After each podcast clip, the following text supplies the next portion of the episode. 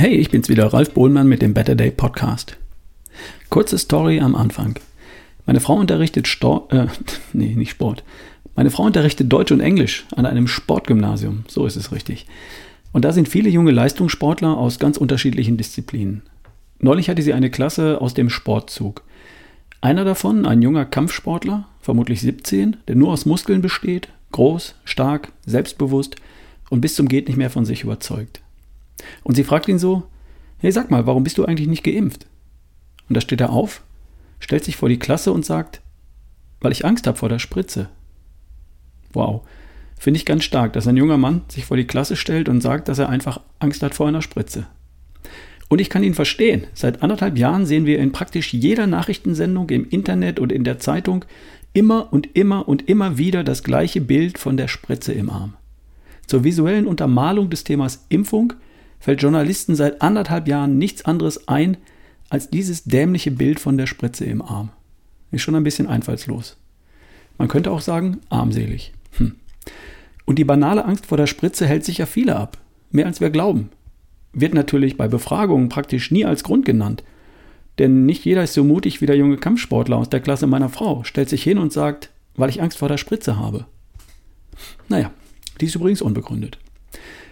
Kommen wir zum Thema. Das artgerechte Mindset. Gibt es sowas überhaupt? Gehen wir wie üblich in das Jahr 10.000 vor Christus. In die Zeit, in der die Menschen zum Überleben folgende Dinge getan haben. Schutz suchen, sammeln, jagen, essen, schlafen und sich vermehren. Sex halt. Wenn das alles leicht fiel, weil das Nahrungsangebot groß war und wenig Gefahren drohten, dann war das Leben vermutlich leicht. Wissenschaftler gehen davon aus, dass die Menschen in Jäger-Sammlerkulturen vielleicht drei bis vier Stunden am Tag mit der Nahrungssuche beschäftigt waren. Vor 12.000 Jahren gab es nur Jäger- und Sammlerkulturen.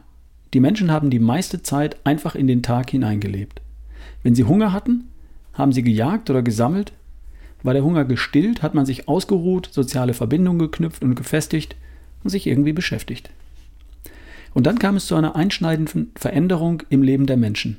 Eine der größten Veränderungen in der Historie der Menschheit überhaupt ausgelöst durch eine Erfindung, die wiederum möglich wurde, weil sich unser Gehirn weiterentwickelt hatte. Irgendwann waren wir kognitiv nämlich in der Lage, über längere Zeiträume zu beobachten, Schlüsse zu ziehen und geplant zu handeln. Und das nicht nur über den Zeitraum einer Jagd und der nächsten paar Mahlzeiten, sondern weit darüber hinaus. Irgendwann waren wir in der Lage, über ein Jahr hinaus zu planen und gezielt zu handeln, Handlungen zu unternehmen, die erst in Wochen oder Monaten einen Ertrag hatten. Diese Fähigkeit unseres Gehirns war nötig, um sowas wie Ackerbau zu betreiben. Samen, Samen zu sammeln, zu pflanzen, zu pflegen und zu beschützen, damit sie in ein paar Monaten mit etwas Glück wieder neue Samen bilden, von denen man dann die eine Hälfte essen und die andere Hälfte wieder einpflanzen konnte.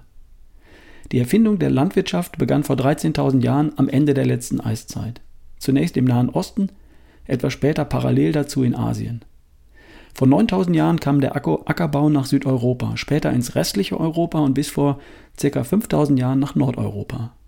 Die Viehzucht hat sich parallel entwickelt. Und beides, Ackerbau und Viehzucht, haben es den Menschen ermöglicht, sesshaft zu werden und sich das ganze Jahr in festen Siedlungen aufzuhalten, anstatt der Nahrung, der Beute hinterherzuziehen. Das alles nennt man die Neolithische Revolution. Und die hat aus vormals entspannten Jägern und Sammlern Menschen gemacht, die zwar nicht mehr auf das tägliche Jagdglück angewiesen waren, sondern über Wochen und Monate planen konnten, aber auch mussten. Und plötzlich war es mit der Leichtigkeit vorbei. Aus wenn ich Hunger habe, gehe ich zum Fluss und hole mir einen Fisch, wurde wenn ich im Winter nicht verhungern will, dann muss ich im Frühjahr säen, im Herbst ernten und im Winter meine Vorräte beschützen. Wenn wir heute feststellen, dass wir ständig in unseren Gedanken in der Zukunft sind, was habe ich noch zu erledigen? Oder in der Vergangenheit, was hätte ich besser machen können, dann ist das sicher unserem Ackerbauern und Viehzüchtern-Mindset zu verdanken. Das ist übrigens nicht überall so. Ist dir schon mal aufgefallen, dass Menschen in der Dominikanischen Republik viel entspannter sind? Eher so in den Tag hinein leben? So wie die Menschen in der Karibik insgesamt oder auch am Mittelmeer? Überall da, wo Nahrung eigentlich immer verfügbar war, im Meer zum Beispiel, wo das Klima immer für reiche, reife Früchte sorgt, das ganze Jahr hindurch, da hat sich diese Gelassenheit bewahrt. Artgerecht wäre, das Leben nicht so schwer zu nehmen und darauf zu vertrauen, dass auch morgen und übermorgen genug, genug von all dem da sein wird. Und wenn es mal dicke kommt, dann findet sich schon eine Lösung. Gibt eh keine Alternative. Also, siehe in allem das Positive und siehe nicht ausschließlich auf das, was gerade nicht gut läuft. Richte deine Aufmerksamkeit auf das, was schön ist oder auf das, was zumindest unmittelbar dich betrifft oder auf das, was du tatsächlich bereit bist zu verbessern oder zu retten. Und lenke deine Gespräche auf Ziele, Pläne, Träume und Visionen.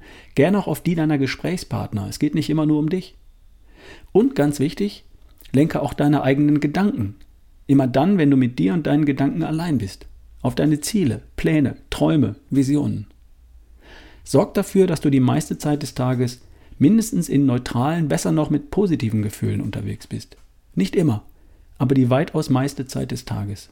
So wie die Menschen 10.000 Jahre vor Christus die darauf vertraut haben, dass sie auch morgen und übermorgen noch leben, lieben und lachen.